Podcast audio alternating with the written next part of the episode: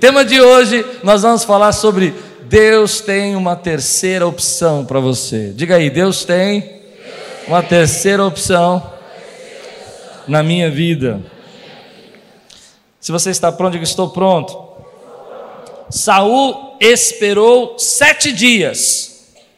Guarde isso. Segundo o prazo determinado por Samuel. Mas como Samuel não, não vinha a Gilgal, o povo foi se espalhando dali. Então Saul disse: Trago-me aqui o holocausto e as ofertas pacíficas, e ofereceu o holocausto. Mal tinha ele acabado de oferecer o holocausto, eis que chegou Samuel. Saul saiu ao encontro dele para o saudar. Samuel perguntou: O que você fez? Saul respondeu: Vendo que o povo ia se espalhando daqui, e que você não vinha no prazo combinado, e que os filisteus já tinham se juntado em Micmas, eu disse comigo: Agora os filisteus virão contra mim em Gilgal, e ainda não busquei a face do Senhor. Assim, forçado pelas circunstâncias, você já fez uma escolha ruim, forçado pelas circunstâncias? Forçado pelas circunstâncias, você tomou uma decisão que não devia tomar? Ele tomou.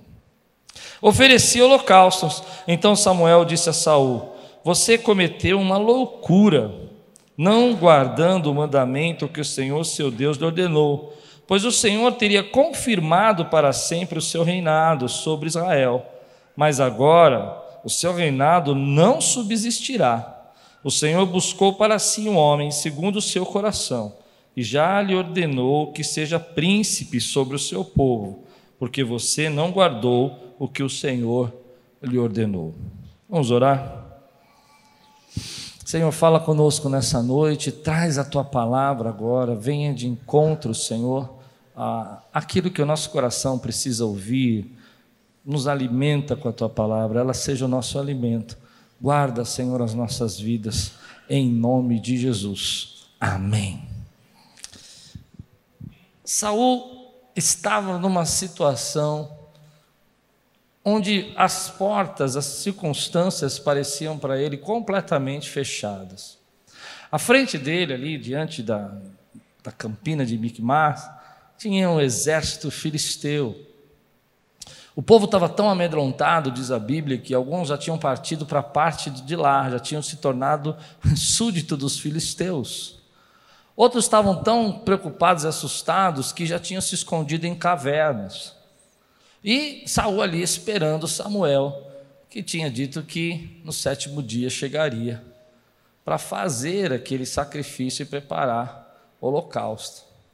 Mas Samuel não chega, está tá atrasado, está demorando. E diz a Bíblia que o povo começa a se espalhar. Então, na cabeça de Saul, ele só tem duas opções. Ou ele pega e faz o sacrifício, e o povo consulta a Deus e o povo fica por ali, pelo menos não se espalha mais gente, e pelo menos algum remanescente fica com ele. Ou ele não sacrifica e o povo vai embora, o povo abandona e desiste, e ele vai ser morto pelos filisteus. E forçado por essa circunstância, e forçado por essa pressão, só enxergando essas duas saídas, ele decide que é melhor sacrificar. E quando ele faz isso, no momento que ele está fazendo isso, chega Samuel e fala: Ei, que, que, quando ele terminou, ele fala: O que, que vocês estavam fazendo? Nós estávamos fazendo o sacrifício, você estava atrasado, o povo estava indo embora. E ele começa a dar todas as suas justificativas, todas as suas respostas, mostrando as únicas saídas que ele tinha. Ele só tinha essa ou essa. Se ele não fizesse isso, o povo ia embora, e se ele fizesse, o povo ficava, e ele podia pelo menos tentar enfrentar ou morrer. Mas tinha feito aquilo que Deus poderia abençoá-lo. E ele diz isso com tanta veemência, acreditando que aquilo era a saída dele. E aqui começa a minha mensagem. Às vezes nós estamos numa circunstância tão apertados, tão confusos, tão fechados, passamos por momentos da nossa vida onde a gente não consegue enxergar nenhum outro caminho. Só vemos dois caminhos: ou eu faço isso, ou eu faço aquilo e não tem jeito.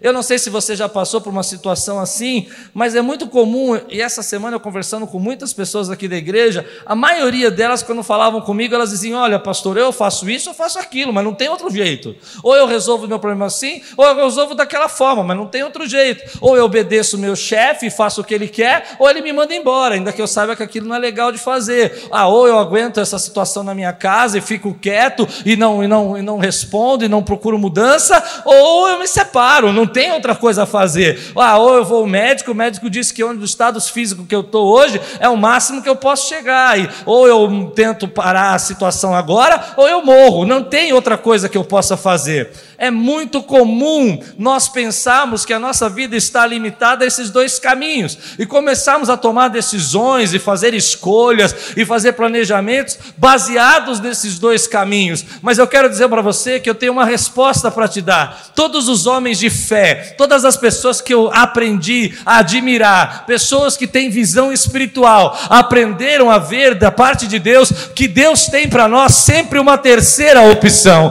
mesmo quando todos estão dizendo que você não tem outro caminho, ou separa, ou, ou, ou vive infeliz para sempre. Deus diz, manda dizer para você que Ele tem uma terceira opção para a tua vida que você ainda não conseguiu enxergar. Deus sempre tem uma terceira opção para nós. Quantos creem nisso que eu estou pregando aqui? Meu irmão, às vezes nós não enxergamos. Nós estamos tão envolvidos no problema como Saul que nós vamos tomando decisões erradas porque nós não esperamos Deus preparar essa terceira opção para a nossa vida. Você determina que é assim, você diz que não tem outro jeito, você fala que se você não fizesse isso o povo ia embora, Saul, mas Deus estava preparando para você uma terceira opção. Eu me lembro de algumas situações na minha vida muito interessantes. Me lembro uma vez no meu trabalho, muitos anos atrás, eu saí da empresa que eu trabalhava para entrar numa outra empresa. e quando eu cheguei na empresa, a pessoa que me contratou não estava sentada na sala.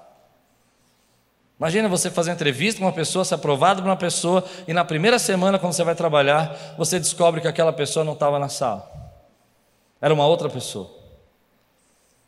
E aí eu vi descobrindo que aquela pessoa tinha problemas na empresa e ela forçou a barra para voltar, e ela voltou, processos e tal, e ela ia ser minha chefe. E de cara, eu não sei porquê, ela não foi com a minha cara. Eu entrei na sala, ela falou: Quem é você? Eu falei: Eu sou seu funcionário. Ela falou: Quem te contratou? Eu falei: Foi o fulano. Ela, Ele não está mais aqui, não, sou eu que mando. E eu não gostei de você. Eu falei: O que eu vou fazer? Quando eu sentei na mesa, veio aquela tristeza no meu coração, porque na minha cabeça eu só tinha duas opções. Ou eu aguentava aquela mulher e me sujeitava às grosserias dela, e por uma semana foi assim, uma semana. Eu vou falar de novo, uma semana, você vai entender por quê. Ou eu pedia demissão e ficava desempregado. Na minha cabeça só tinha duas opções. Mas aí passou um tempo, uma semana, Segunda-feira de manhã eu chego, olho para dentro daquela sala. A mulher, que era uma japonesa, vira agora um loiro alemão, argentino, de dois metros de altura. Eu falei, nossa, tomou muita vitamina no final de semana. Eu fui até a sala dela e falei, uh, falei como vai? E bati na porta, entrei, era outro cara já, né, uma pessoa. Eu falei, escuta, é, é, tudo bem? Ele, tudo bem, quem é você? Eu falei, eu já vi isso aí. Eu falei, eu sou funcionário que trabalha aqui. Ele disse, ah, tá, qual é o seu nome? Ah, já ouvi falar de você, vem aqui, vem aqui. Ó, oh, fulano foi mandado embora, nós vamos trabalhar junto aqui. Um cara sensacional. Me ensinou muita coisa sobre finanças, sobre auditoria. Sabe por quê? Porque Deus tinha uma terceira opção para a minha vida. Quando a gente vai olhando as histórias do, da Bíblia, vamos voltar um pouquinho algumas histórias. Eu fiquei pensando nisso. Será que muitas histórias da Bíblia Deus tinha uma terceira opção?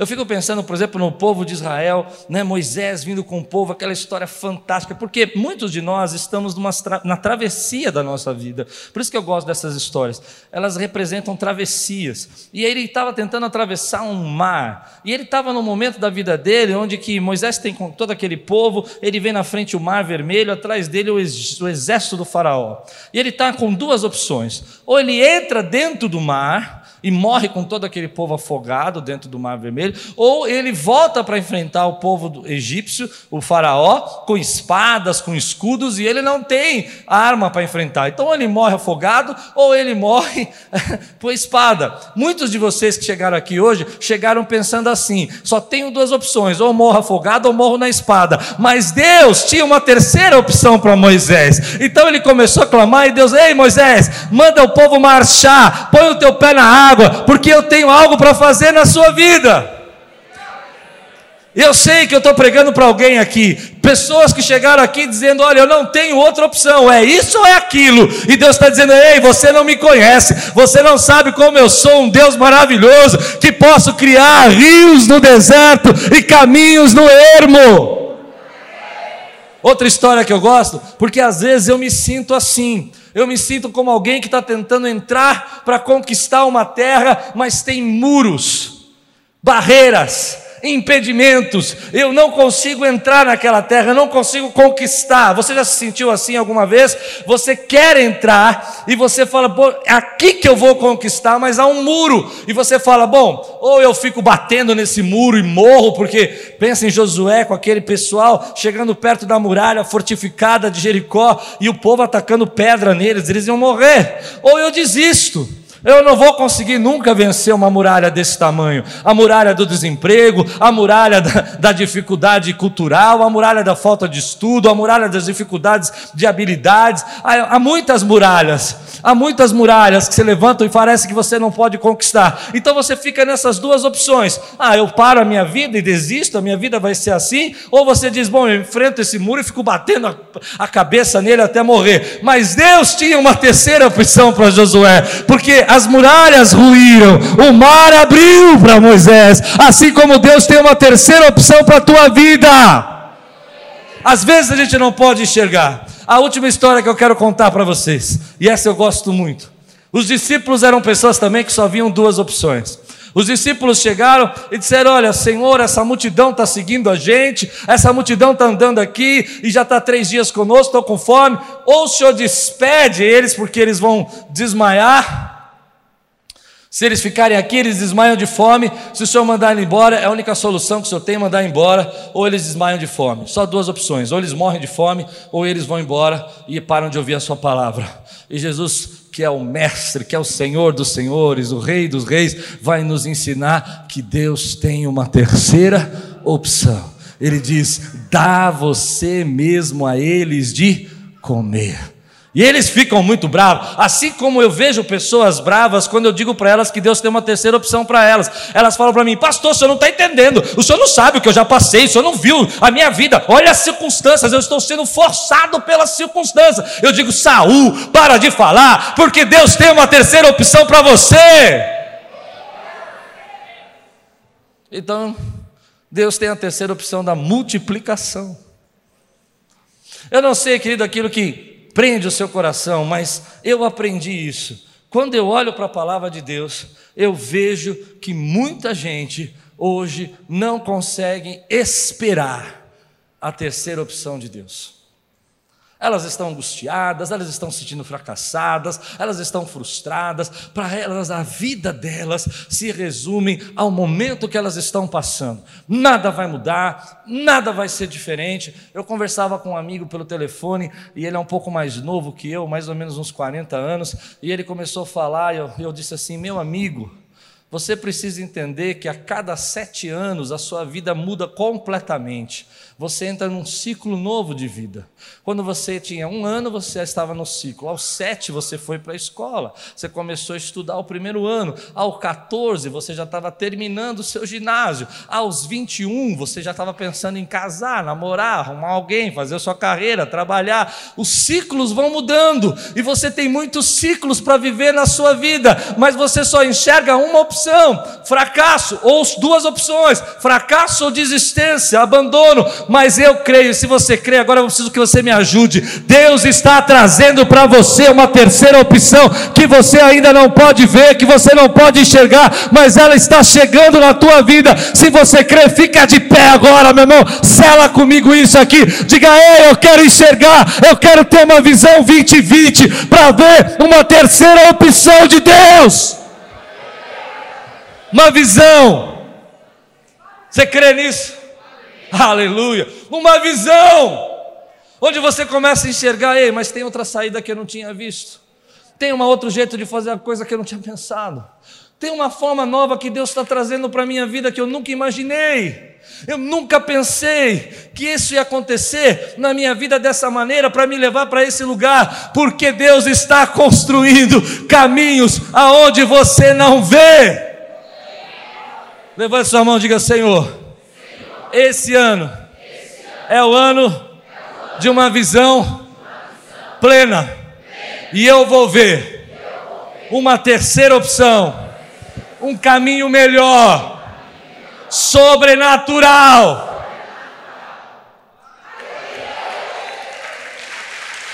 Aleluia. Eu podia contar inúmeras histórias da Bíblia onde as pessoas falaram que só tinham duas opções, mas Deus criou uma opção onde não existia.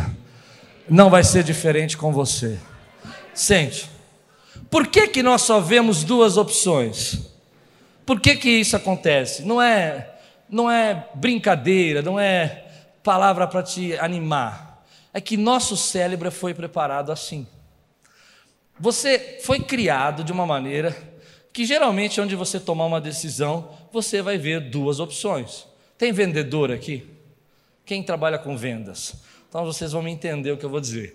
Quando você vai para a venda, você vai fazer uma venda, você fala, vou visitar aquele cliente, eu vou vender. Você está no caminho, você pensa, bom, se eu falar sim, ele vai fazer isso né? Mas se eu falar assim, é capaz dele fazer isso. E na grande maioria você só vê duas opções para falar com, com o cliente. Você não vê cinco, dez opções. Você vê duas. Porque se você visse cinco, dez, o seu cérebro ficava cansado. Um outro exemplo, vou para casa, vou para o meu trabalho, vou pegar o meu carro e vou sair agora e vou fazer um caminho. O que você pensa no caminho? Duas opções. Você mora do lado de lá da ponte, você fala, bom, posso ir pela marginal ou posso ir pelo bairro. Mas tem centenas de caminhos. Se você só pensa. Verdade ou não? Você tem certeza. Você põe no Waze, o Waze vai te mandar um caminho que você nunca fez na vida, porque tinha três, quatro, cinco, dez caminhos, mas você sempre faz dois caminhos. Ou você vem pela ponte, você vem pelo bairro. Você pega a marginal. Por que, que nós fazemos isso? Porque foi assim que a gente foi preparado. Tudo que nós fazemos o tempo todo, nós estamos pensando em dois caminhos. Você abre a sua geladeira, vou fazer o jantar. Geralmente a sua mãe te dá duas opções no máximo. Três você já está abusando. Você pensa que restaurante aqui? Não é assim? Mas duas, tudo bem. Ela fala: olha, podemos comer é, macarrão ou podemos comer feijão. Aí você fala: ah, mãe, eu queria frango com batata e polenta. E você, tu quer um frango? E às vezes ela fica brava, por quê? Porque você está dando uma opção a mais. O tanto que nós fomos treinados para ver duas opções, que nós fazemos isso na nossa vida. O todo momento nós estamos pensando que só temos duas opções. Mas na verdade nós temos às vezes três, quatro, cinco, dez opções que Deus está criando para nós.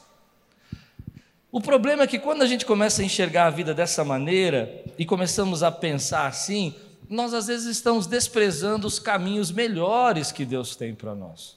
Tem muita gente aqui que entrou hoje aqui e estão pensando como Saúl, desesperado, preocupado, ansioso, achando que só tem dois caminhos. Mas eu estou dizendo para você que Deus já começou a preparar um caminho melhor que você não consegue ver. Assim como você não conseguia ver três, quatro caminhos para vir para cá, ou cinco lugares, ou cinco coisas para comer. Fizeram uma pesquisa com soldados americanos. E eu lembrei dessa pesquisa por causa dessa possível guerra aí que vai começar, né? Uma pesquisa interessante. Toda vez que um soldado ia para o exército, as pessoas, as famílias, os amigos, as pessoas do próprio batalhão diziam para eles assim: olha, do exército você só tem duas formas de sair. Ou você sai normal, ou você sai com crise pós-traumática. Você vai ser uma pessoa que vai ter que enfrentar o, o, a crise pós-trauma. E à medida que eles iam ouvindo falar sobre isso, a mente deles iam criando dois caminhos. Só dois caminhos. A maioria saía como, que você acha? Com crise pós-traumática. começaram a perceber que eles não enxergavam outro jeito de viver. Ou era normal, que era quase impossível, ou sair com crise, trauma, trauma mesmo, não consegui me ver mais. Até que foram fazendo pesquisas e pesquisas, e durante 20 anos vem sido pesquisando, vem pesquisando isso, e eles descobriram que existe um terceiro caminho que algumas pessoas vivem, que é, ao invés da crise pós-trauma, é o crescimento pós-trauma. Algumas pessoas conseguem ter crescimento pós-trauma. Passam por algum problema na sua vida financeira, passam por algum problema na sua vida emocional, tem uma perda, perdem um casamento, tem uma dificuldade, alguém partiu da sua família, ficam doentes, ficam com problemas da saúde, mas eles conseguem, ao invés de viver em base desse trauma, eles conseguem produzir um crescimento para a vida deles. E, e surpreenda-se, nessa pesquisa descobriram que essas pessoas começaram a ficar melhores, são mais espirituais, têm mais vida, sabem mais valorizar o que é importante. A crise para elas não trouxe dificuldades apenas, trouxe crescimento, trouxe mudança. E aí eu como pensei quando eu vi essa pesquisa, eu me lembrei que alguns anos atrás, você deve saber disso, Deus aconteceu comigo, deve estar acontecendo com você, Deus nos coloca em momentos da nossa vida que a gente chama de deserto. E esses desertos, a gente fala, não, mas por que, que Deus coloca a gente no deserto? Por que, que Deus faz isso com seus filhos? Porque quando Ele nos coloca nessas situações de perda, às vezes de falta de, de recursos, de falta de, de trabalho, e você não entende, não é para que você fique em crise para o resto da sua vida, não é para que você fique sofrendo e pensando que a sua vida nunca vai mudar, é para que você comece a ter uma visão que Ele tem para você um caminho melhor, um terceiro caminho, que você diga para você mesmo: eu vou crescer com essa crise, eu vou avançar com ela, a minha vida não vai ser igual a partir de agora, eu vou aprender a dar valor. E eu me lembrei uma situação que eu vivi um ano retrasado, 2018. Eu nunca tinha ficado internado. Nunca tinha ficado no hospital internado, nunca, nem de criança. Nem quebrei braço, nada. Nem para ir para o hospital internado, não. E eu fiquei internado. E eu fiquei em pânico eu me senti preso. Até hoje eu tenho pânico de pensar, de ficar num, no hospital cinco dias. Quem já ficou sabe do que eu estou falando. Preso naquela cama e você não pode sair, você não aguenta ficar naquele quarto. Crise, eu fiquei com crise pós-trauma. Mas aí a decisão é sua se você vai usar isso para deixar você nesse lugar, ou se você vai usar isso para trazer um crescimento pós-trauma. Onde você vai dizer para você que você não precisa se entregar, mas que você pode ser melhor, ter valores melhor, maiores, ter crescimento na tua vida, enxergar as coisas que você não enxergava antes. A diferença entre as pessoas que iam para a guerra os soldados que tinham crescimento e as que viviam só na crise pós-trauma, na pesquisa era que eles acreditavam que aquele problema não era o fim, não era o destino, que eles podiam de alguma forma transformar aquele problema na maior virtude e o maior crescimento da vida deles. E eu fiquei pensando como o nosso Deus às vezes olha para nós e fala assim: olha, eu tenho, tenho algo para trabalhar na sua vida, eu tenho um crescimento para trazer, eu tenho coisas para fazer na sua vida que você não pode entender. E agora eu quero falar então sobre isso. Algumas pessoas se sentem extremamente fracassadas. Jovens de 36, 27 anos, eles, eu acho até engraçado. Eles chegam para mim e falam assim: Pastor, eu sou um fracasso. Com 27 anos você já acha que é um fracasso. O que, você vai fazer aos 48? Eu estou pregando para alguém aqui ou não? Eu me lembro uma vez conversando com uma pessoa, não lembro quem era, e ela dizia assim: minha vida, minha vida é um fracasso, pastor. Minha vida é um fracasso. Eu falei, cara, mas você, eu não sei, eu falo com muita gente, tá? Não sei quem era, tá? Mas, cara, você tem uma, uma família linda. Ah, pastor, mas eu só tenho uma família linda. Ah, tá. Mas seus filhos são lindos. Ah, pastor, mas eu só tenho os meus filhos. Mas você mora numa casa legal. Ah, pastor, mas eu só tenho uma casa, eu tenho 40 anos. Bom, você tem um carro bacana, mas é 2017, pastor.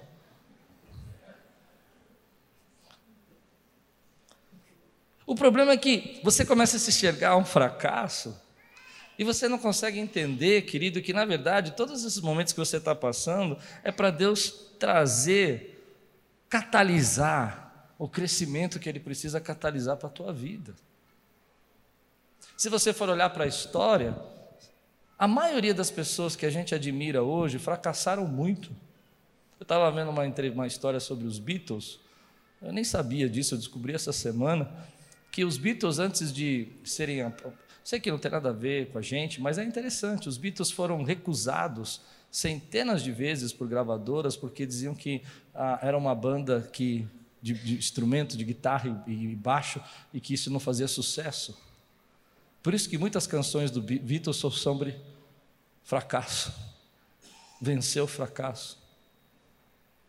Comecei a pensar, por exemplo, no é, Michael Jordan que foi recusado centenas de vezes pelos treinadores, dizendo que ele não levava jeito para o basquete. Você imaginou? Outros que você tem na história, que você se lembra, Abraão Lincoln, que tentou várias vezes a carreira e até os 60 anos fracassou em tudo, em tudo! Em tudo. Não elegeu-se nada. E aos 60 anos ele se elege presidente dos Estados Unidos e é considerado o melhor presidente daquela nação. E você está olhando para a tua vida aí com 36, 40 anos, dizendo que você é um fracasso. Tem muito chão ainda, querido. Tem muita coisa que Deus está fazendo, tem muito ciclo novo que Deus tem para você. Deus está criando caminhos. Você só vê duas opções. Você acha que só tem isso e Deus está dizendo para você: ei, abre a sua mente, usa os seus olhos de águia, comece a enxergar na visão espiritual um caminho novo que eu tenho para você. Ei, eu preciso saber se você está comigo ainda, porque eu estou na metade. Levante sua mão, posso pregar tudo hoje? Diga aí, eu creio.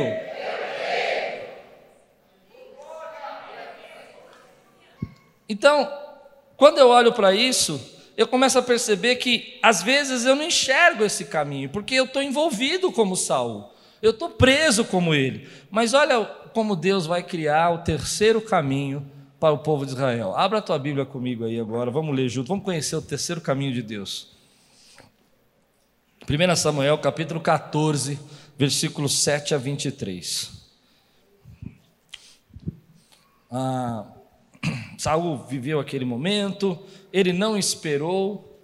Algumas pessoas dizem que Samuel tinha dito sete dias isso você precisa saber, esse contexto, porque é, no sétimo dia ele não tinha chego, mas ele vai chegar no sétimo dia. E Saul não esperou o sétimo dia acabar. Antes de acabar o sétimo dia, ele já estava sacrificando.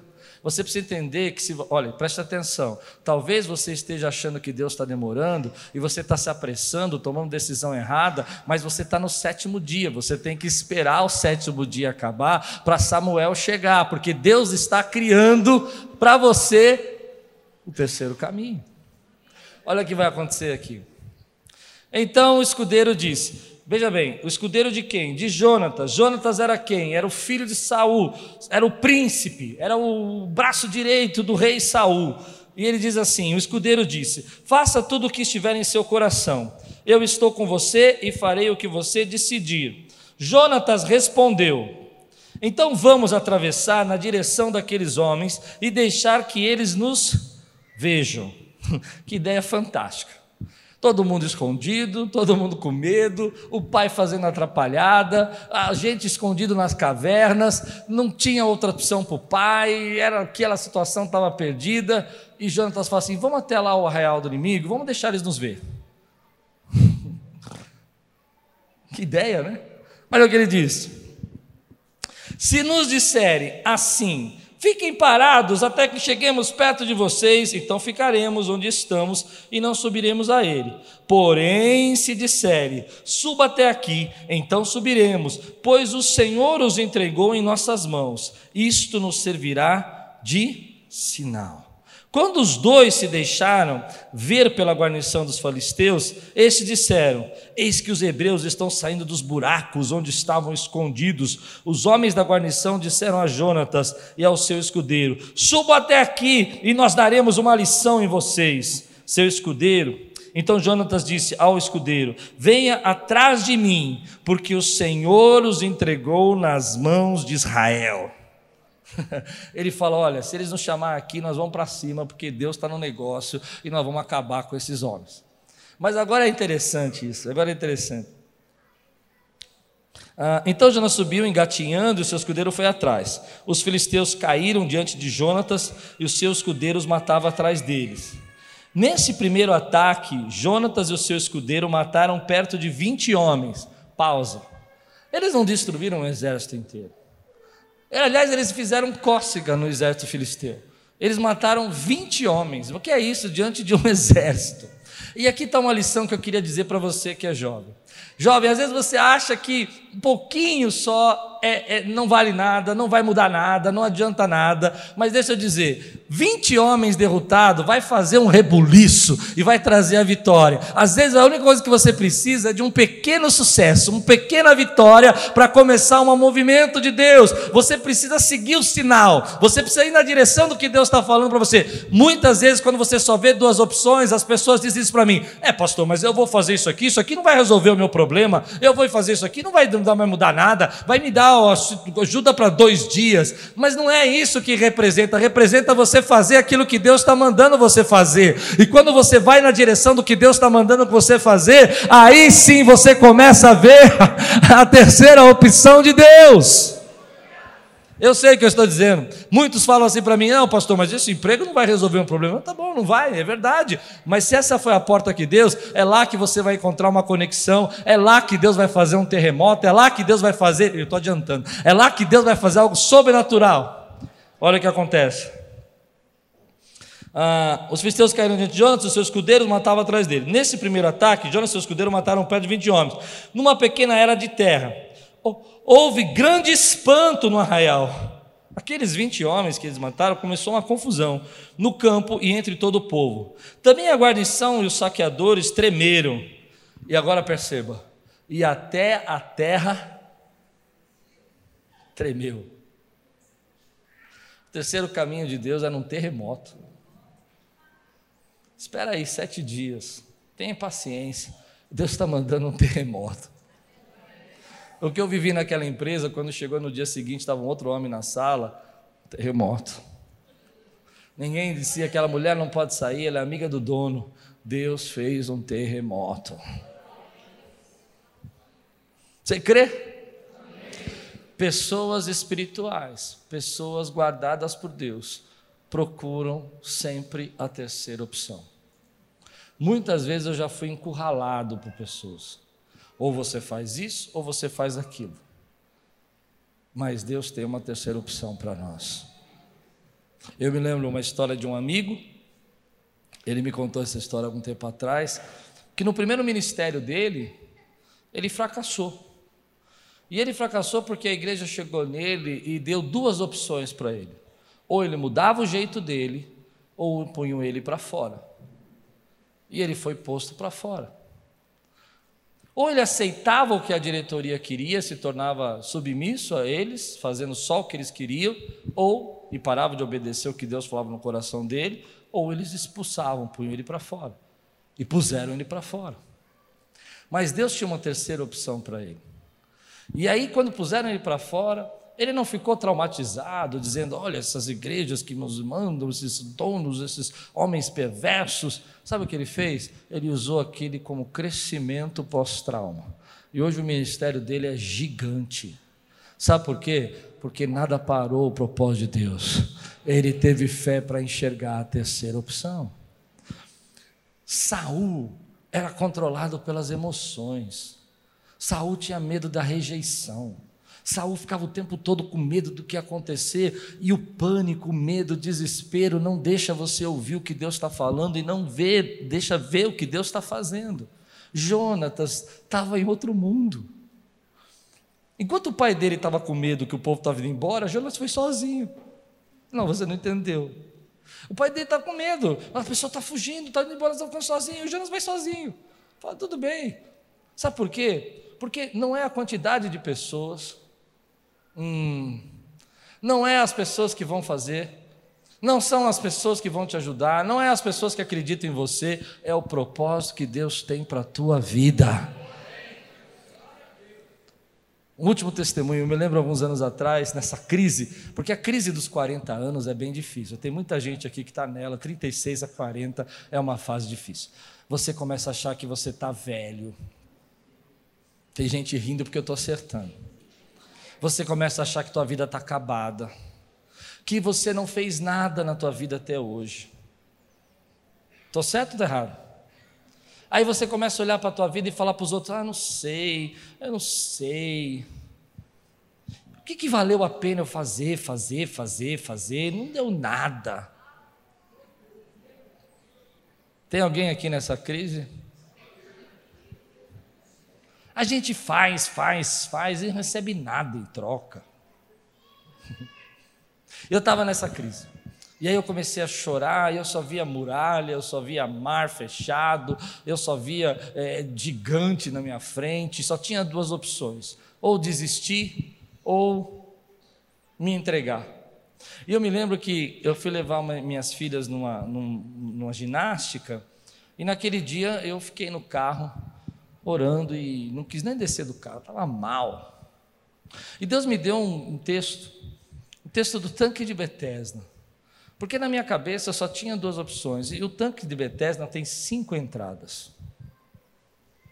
Ele tinha cinco entradas, mas o paralítico disse para Jesus assim: aqui tem cinco entradas, mas eu não tenho ninguém que me coloque no tanque. Eu não sou capaz de descer sozinho. E as pessoas, quando eu penso em descer, elas pulam na minha frente. Você quer mais desculpa que isso? Ele disse: não tem jeito nem de eu pular, nem de eu conseguir chegar na frente. E eu me lembro que Deus falou comigo assim: olha, você está que nem esse homem, você vê cinco entradas, não tem jeito, ninguém vai te ajudar, ninguém vai te socorrer, mas você esquece que eu não preciso de tanque, eu sou o Senhor que faço o paralítico andar. Ah, você não entendeu. Você fica olhando para as opções e acha que elas estão fechadas, mas Deus está dizendo para ele: olha, você não está vendo quem está falando com você? É aquele que não precisa de nenhuma dessas portas, é aquele que não precisa nenhum, nem do tanque. Eu posso fazer aquilo que você não pode ver. Aquilo que você não acredita que eu possa fazer, eu posso fazer. Você acha que as pessoas não vão te ajudar? Você acha que as pessoas não vão, não vão te participar, que você não tem capacidade para entrar nessa água, mas nem da água você precisa, você tem a mim. Então eu quero dizer para você, porque eu preguei isso, eu quero ser mais Jonatas e menos Saul. Eu quero dizer, olha, se Deus está dizendo que é para partir para cima dos filisteus com dois homens, ainda que eu não entenda o que isso vai resolver, o qual o resultado, eu creio que Deus vai fazer um rebuliço. se ele quiser fazer o muro ruir, ele faz. Se ele quiser fazer o mar abrir, ele faz. Se ele quiser fazer, querido gigante cair, ele faz. E se ele quiser fazer um terremoto, ele também faz. Porque ele é o Senhor, Rei dos Reis, e ele pode fazer todas as coisas. Eu quero ver, como Jonatas, uma terceira opção para a minha vida. Eu quero olhar como Jonatas dizer assim: o Senhor nos abriu, entregou nas mãos o inimigo. Tem muita gente que está descontrolada, está vivendo pelas suas emoções e não consegue enxergar. Enquanto você está controlado pelas emoções, você vai fazer só coisas erradas como Saul fez. Escolhas ruins, forçadas pelas circunstâncias. E lembre que Saul não perdeu o reino por adultério ou por pecado, mas perdeu o reino por não esperar em Deus. Porque o texto diz: se tivesse esperado, Hoje Deus confirmaria o seu reino para sempre. Foi por isso que ele perdeu. E nós perdemos às vezes as bênçãos de Deus, porque guiados pela nossa emoção, não esperamos que Deus tem para fazer. Quero terminar assim. O que isso tem a ver com Jesus? O que isso tem a ver com o nosso Deus e nosso Senhor? Antes, só tínhamos duas opções ou vivíamos presos às nossas paixões e os nossos desejos, ou seguíamos a nossa carne fazíamos tudo o que ela mandasse e tentássemos viver uma vida sem sentido e no final dessa vida terminar a vida e dizer: Olha, não sei porque eu vivi. Ou seguíamos o rito e a religiosidade fria de cisternas de água vazias onde a religião, por mais que a gente conseguisse cumprir a religião, nós não íamos sair de lugar nenhum e não íamos conseguir nunca, nunca viver a salvação.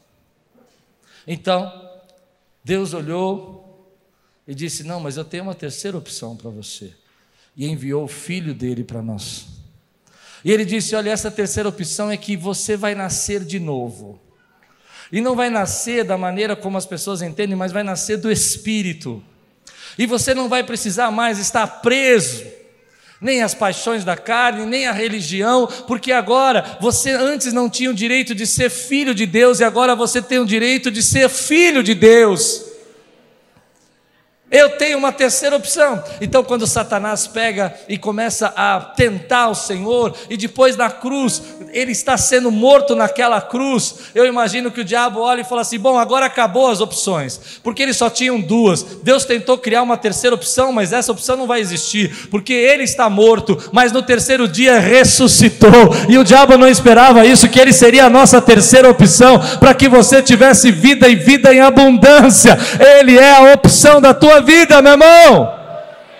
Algumas pessoas ainda não entenderam isso. Elas vivem como se fosse duas opções: eu tenho que ser feliz, eu tenho que fazer, eu tenho que resolver. Outras dizem: ah, eu preciso ir na igreja, eu estou com medo do diabo, eu estou com medo dos meus problemas, eu vou buscar Deus. Mas Deus está dizendo: ei, você não entendeu ainda. Eu criei para você uma terceira opção. Dentro de você habita o meu espírito, dentro de você habita a minha presença. Eu já não te chamo mais de servo, eu te chamo de amigo.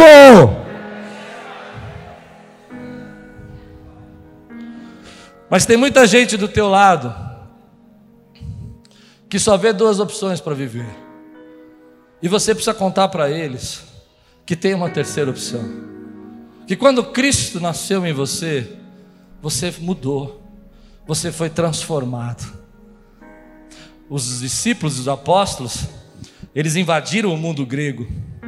E quando eles invadiram o mundo grego, os gregos só enxergavam duas opções. Eles diziam: ou a gente tem que ser sofista e viver pela, pelo prazer e viver a vida do jeito que a gente possa viver, o melhor que a gente puder e ser feliz o tempo todo. Ou nós temos que servir todos esses deuses aí do panteão grego para que eles não fiquem irados e eles não mandem raios e nos destruam.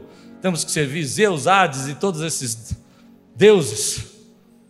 Mas os discípulos invadiram a Grécia e começavam a dizer: Nós temos uma boa nova para você. Evangelho. Evangelho significa boa nova. Nós temos uma boa nova. Eles não podiam ver, eles só viam essas duas opções. Ele disse assim: Olha, mas eu tenho uma opção. Deus enviou o seu filho para que todo aquele que nele crê não pereça, mas tenha vida eterna. Ele é a terceira opção para você, a única, o caminho melhor. Então as pessoas recebiam essa mensagem com alegria porque elas entendiam que a partir daquele momento elas não estavam sujeitas às vaidades dos ídolos, à vaidade da religião, e nem a dureza, a frieza, o vazio da alma delas, mas a partir daquele momento, pelo sangue de Jesus, elas podiam ter vida e vida abundante. Foi isso que Jesus disse para a mulher de Samaria: ela disse assim: Olha, se você, se você beber dessa água, rios de água viva vão fluir dentro de você.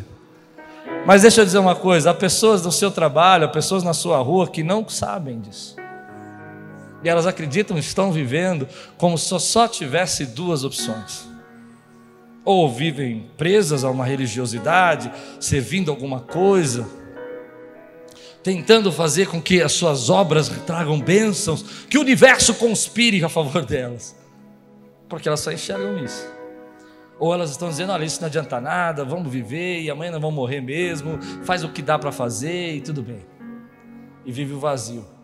Mas você, que nasceu de novo, conhece a melhor opção, a única opção, o caminho que leva a Deus, a palavra de salvação.